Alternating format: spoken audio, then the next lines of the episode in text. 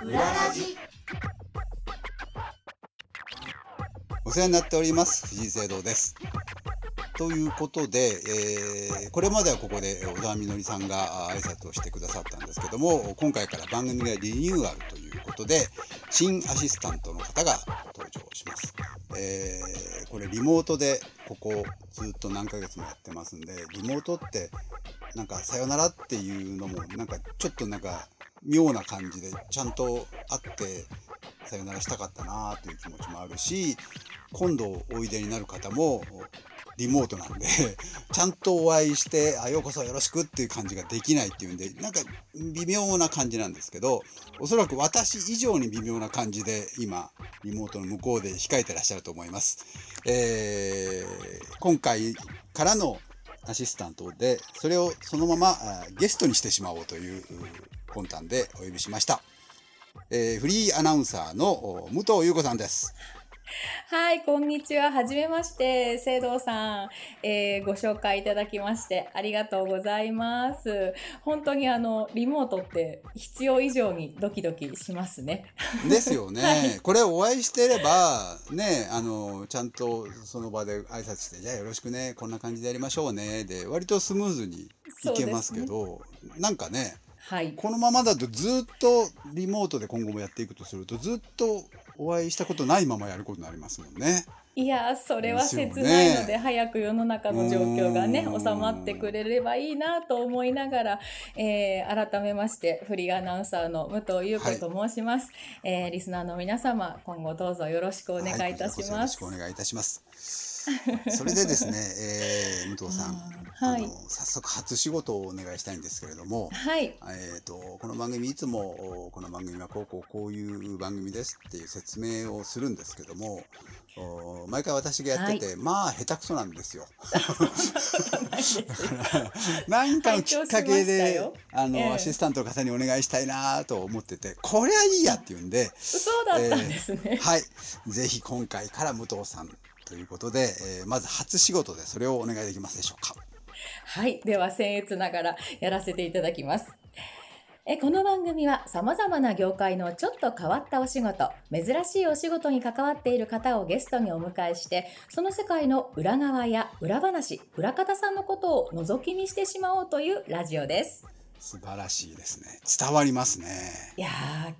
緊張しますね。いや今までね自分で喋ってて伝わってないなと思ってたんですよ。いえいえそんなことないですよ。いやでもね、まあ一応そういう伝えることを仕事にしてきたものですからあの、はい、初仕事をこうしてやらせていただけたのはありがたく思っております。で、えーゲストをお迎えしてそのゲストがどういう方かっていうご紹介をまあこれも今後はね武藤さんにこれをお願いして、はいあのー要するに私にとって不得意なところは全部武藤さんにこう 外注してしまおうという魂胆でやってるんですけども光栄でございます。でも初回はねさすがに武藤さんのご紹介なんでそうはいかない私がありがとうございます。はい下手なりにやります。よろしくお願いします。えー今お聞きになってる武藤優子さんはどういう方かというとですね2002年早稲田大学政治経済学部卒業後素晴らしいですね、えー東海テレビにアナウンサーとして入社。ニュースキャスターや情報番組の MC リポーターバラエティやドキュメンタリー番組のナレーションなどを担当した後2008年にフリーアナウンサーへ。えーフリー転校後はナレーション司会ラジオニュースを中心に活動し朗読語りの舞台などにも出演。語りナレーションは2009年よりナレーター牧大輔氏に指示。また2019年より EQ の勉強も始め EQ ラジオに出演。今月から裏ラジ新アシスタントを担当していただきます。ありがとうございます。こちらこそ。えー現在は武藤さんのお旦那さんが営むイタリア菓子店。のおかみさんとしてもお店に立ちアナウンサー兼おかみさんとして活動しています。はい。いイタリイタリア菓子はおかみさんでいいんですか？あ、なんかあの、一応イタリア語ではマンマなんていうふうに言うんですけど。あまんまね、うん、なんかまんまママみたいですもんね、うマンマってイメージでもないかなと思って、私はあえておかみさんって勝手に自称してるんですけど。あー はい。いいですね。イタリア菓子ですか、い。へえまあイタリア菓子の話はまあおいおいまた。おいおい。はい。はい、まずはね曲アナというかアナウンサーさんってどういう方なんだろうとかどういうう裏側があるんだろうっていうのを伺っていこうと思うんですけれども。はい。あのーアナウンサーさんって、まあ、私もこういう仕事を長くやってるんでいろんな方とお会いしていろんなお話をするんですけど、ええ。あの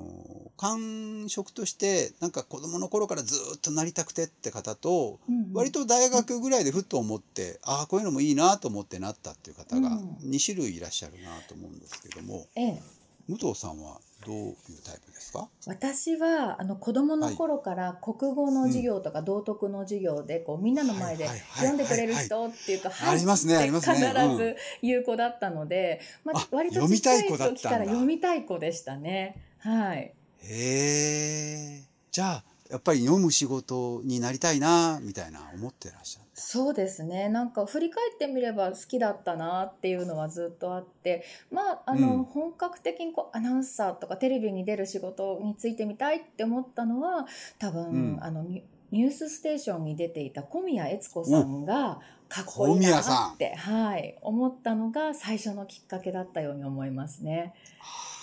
小宮さんあの小宮さんがテレ朝からフリーになった時ええええっと、私ねラジオドラマでナレーションお願いしたんですよ。ああそうなんですね。はい。うん、それね2時間1時間2時間ぐらいの大ラジオドラマが来ましてへで出演者が男ばっかりだったんで、ええこれはナレーションは女の人がいいなっていう話をして、でちょうどフリーになられたばっかりだったんで、えええ小宮さんお願いできないかなってんで来ていただきました、でご本人もね初めてだったみたいねそのええ。ラジオのドラマのナレーションってね。久米さんがええ。久米さんってラジオ出身じゃないですか、TBS ですけどもねラジオもテレビも両方やるけれども。で久米さんにいっつも「えっちゃんラジオやった方がいいよ」って言われてたんですって。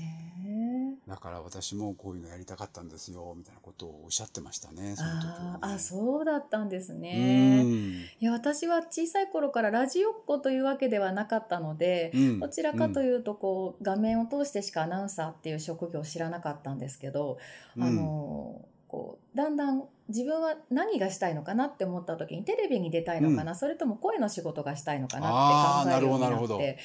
ると、あ私はこうテレビに出て顔が映ってこう華やかなっていうよりは多分声で仕事をしていきたいんだなっていうのがだんだん分かってきた時に、ラジ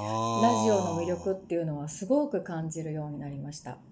ああなるほどね。そうですよね、うん。やっぱりアナウンサーさんってまあなんだろう人前に出て喋るっていうのがあるからええ、いろんなものが複合されてるんですね。しかも会社員であったりすそうるからね。ですね。はい。そうなんですよね。うんだから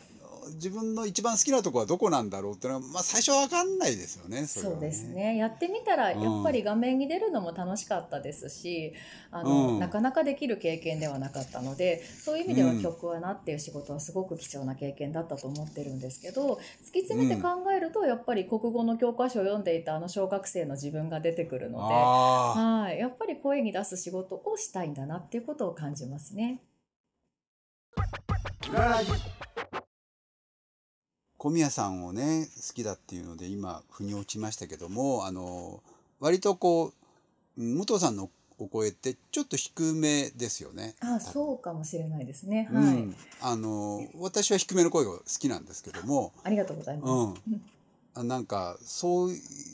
それはあそうか小宮さんもそうなんですよねあの方もね。うんかっこよかったですね。はいですよ。ね。でなんとなく昔昔っておかしいなはこう高くてこうなんだろう可愛い声可愛いってこともないけども 高くて通る声がアナウンス、ええ。女性アナウンサーだって言われてて、ええあの低い声とかいうのは、まあ、男性との対比で思われちゃうからでしょうけども、え。なんかあんまり良くないというか評価されにくかった時代がああったあ気がするんですよ。そうかもしれないです、そういう意味で言うと私がすごく目指してきた方は例えば NHK の山根元代さんだったりとかああ山根さんも低いですね。そういう、うんこう割とあの温かみのあるこう包んでくれるような声にずっと憧れてきたところはあるので、うん。最初はやっぱり若い頃20代の頃の曲穴の時はもうなんかうん。落ち着きすぎていて、面白くないってこう若々しさがないとかフレッシュじゃないとかすごくそう言われそうですね。そこはすごく辛かったかもしれないですね逆に。うーん、そうですよね。はい。あの、武藤さんはご存知ないかもしれないけど、日本放送に昔、同アナウンサーって方がいらして、あの、私よりちょっと上で、私が仕事始めたばっかりの頃にアナウンサーで、やっぱり低い声で、あはい。えータモリさんのお相手で、ダントツタモリとかずっとやってて、やっぱりはい。ものすごく優優秀な方なんですけどえも、えあの、トロ姫と呼ばれてたんですえよ。え。へえトトロイっていう。ああーのんびりのトロ。うん、低くておっとり、りしてる、うん。あの声がね、はい、だけどだけどやっぱりすごい上手い方でやっぱり最終的にはすごい評価されるんですよ。だから若い時はそうなんでしょうね。うんそうなんですよね。華やかさがないとかよく言われました。そうそうそうあ言われましたか。はい失礼な話ですよね。ね当時はまだ私も若くて打たれ弱かったのでどうしたら若々しさが私から出てくるんだろうっていうのは本当に悩みましたけど、あのやっぱり人ってこう対比のところでよく人を見るんだなっていうのをすごく思って。まあ、たまたま私同期の女性のアナウンサーがうん。割と可愛らしい感じのイメージの子だったので、まあ、社内の人事担当の人からも「あなたは何担当?」って言われたから「あなたはキャラ担当。キャラクターが面白いからキャラ担当で可愛い担当はもう一人の子だから大丈夫だよ」って言われて、失礼なんか嬉しいのか嬉しくないのかよくわからないことを言われたりししましたけどまあじゃあ私は可愛いところは求められてないかなっていうふうにあの思ったことがあってそこから少しまた自分のこう立ち位置を探せるようになった記憶がありますね。お まあ 局アナさんという言い方ですね、局のアナウンサーさんって、ね。会社員でもあるから、ええ。なかなかね自分の個性をただ出せばいいってことでもないじゃないですか。そうですね。ね。うん、それとどうしてもアシスタントとしての役割が多いから、タレントさんの横でうん。時間読みをしたりとか、はい。なんかね段取りをしたりとか流れに引き戻したりとかそうですねそういう役割ですもんねあんまり自己主張しちゃいけないそうですね。ですよね。これね私も台本書く側でね、ええいろんな女性アナウンサー今女子アナって言わないんですよね 言っちゃいけないんですよ最ね近言わないですね。はい。言わないですよね、うんうん女性アナウンサーを見てていやこの人たちはね大変な仕事をししてるしええ超エリートなんだよなと思って見てました。うん、いやだってすごい倍率勝ち抜いて入ってきた方々じゃないですかそうですよね。でしょ？東海テレビに入った時の倍率って何倍ぐらいだったんですか？あ実際ちょっと数字はもう記憶の彼方に飛んでしまいましたけど確か2 3 0 0 0人が、えーとうん。エントリーシートを出したのかな？3000あったか、でも4桁だったと思います。ただその辺はキー局とは全然違うと思うんですけど。いやいやうん。でも普通1000ですよやっぱり、うん。まあそれはね記念受験みたいな方もいらっしゃいますけども、えでもやっぱ何千人の中から選ばれて、でしかもみんなねいい大学校出て成績優秀で、社会常識もあってで、えーアナウンスメントもしっかりしててって選ばれるんだからとんでもないエリートなんだなとか思って見てました。ー すごいなんかあのドキドキしますね。そういうふうに言っていただいちゃうと。いやいやでもそうじゃないですよ、うん。なのに世間は軽く見てんですよ。局アナ女子アナアシスタント。うん、なんかアシスタントってすごくあの実はあの力がないとできないことだなっていうのはやっぱり思うところで私もいつもなんか最高の脇役でありたいなって常に思っているのであの、うん。メインの方が気持ちよく話したりとかメインの方のうん。こう進行を邪魔しないようにしゅ軌道修正するとか、そういうところのしなんかしこう難しさがあるなっていうのと面白さがあるなっていうのは感じますね。そんなふうに私はあの放送局の女性アナウンサーってものすごい、えー超エリートだなと思うのに世間はそうは思ってないっていうのがすごいずーっと不満なんですけど そんな風に分かってくださる方がいるだけでもありがたいと思いますけど。うん、やっぱ大変ですよね女性アナウンサーアシスタントって。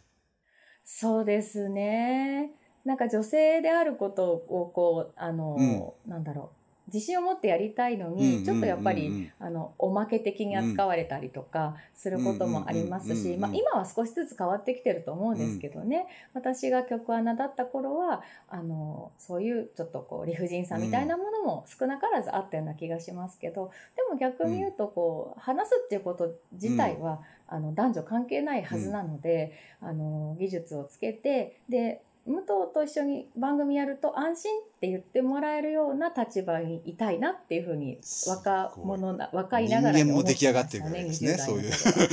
そういう位置で仕事してるとね。いや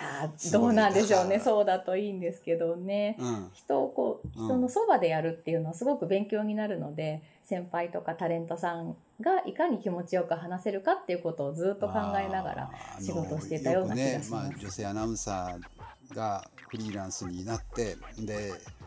スポーツ選手とかなんか青年実業家とかとなんかねあの結婚するっていうニュースあって羨ましいなとか文句言う人もいるんですけど当たり前じゃんと思うんですよだって。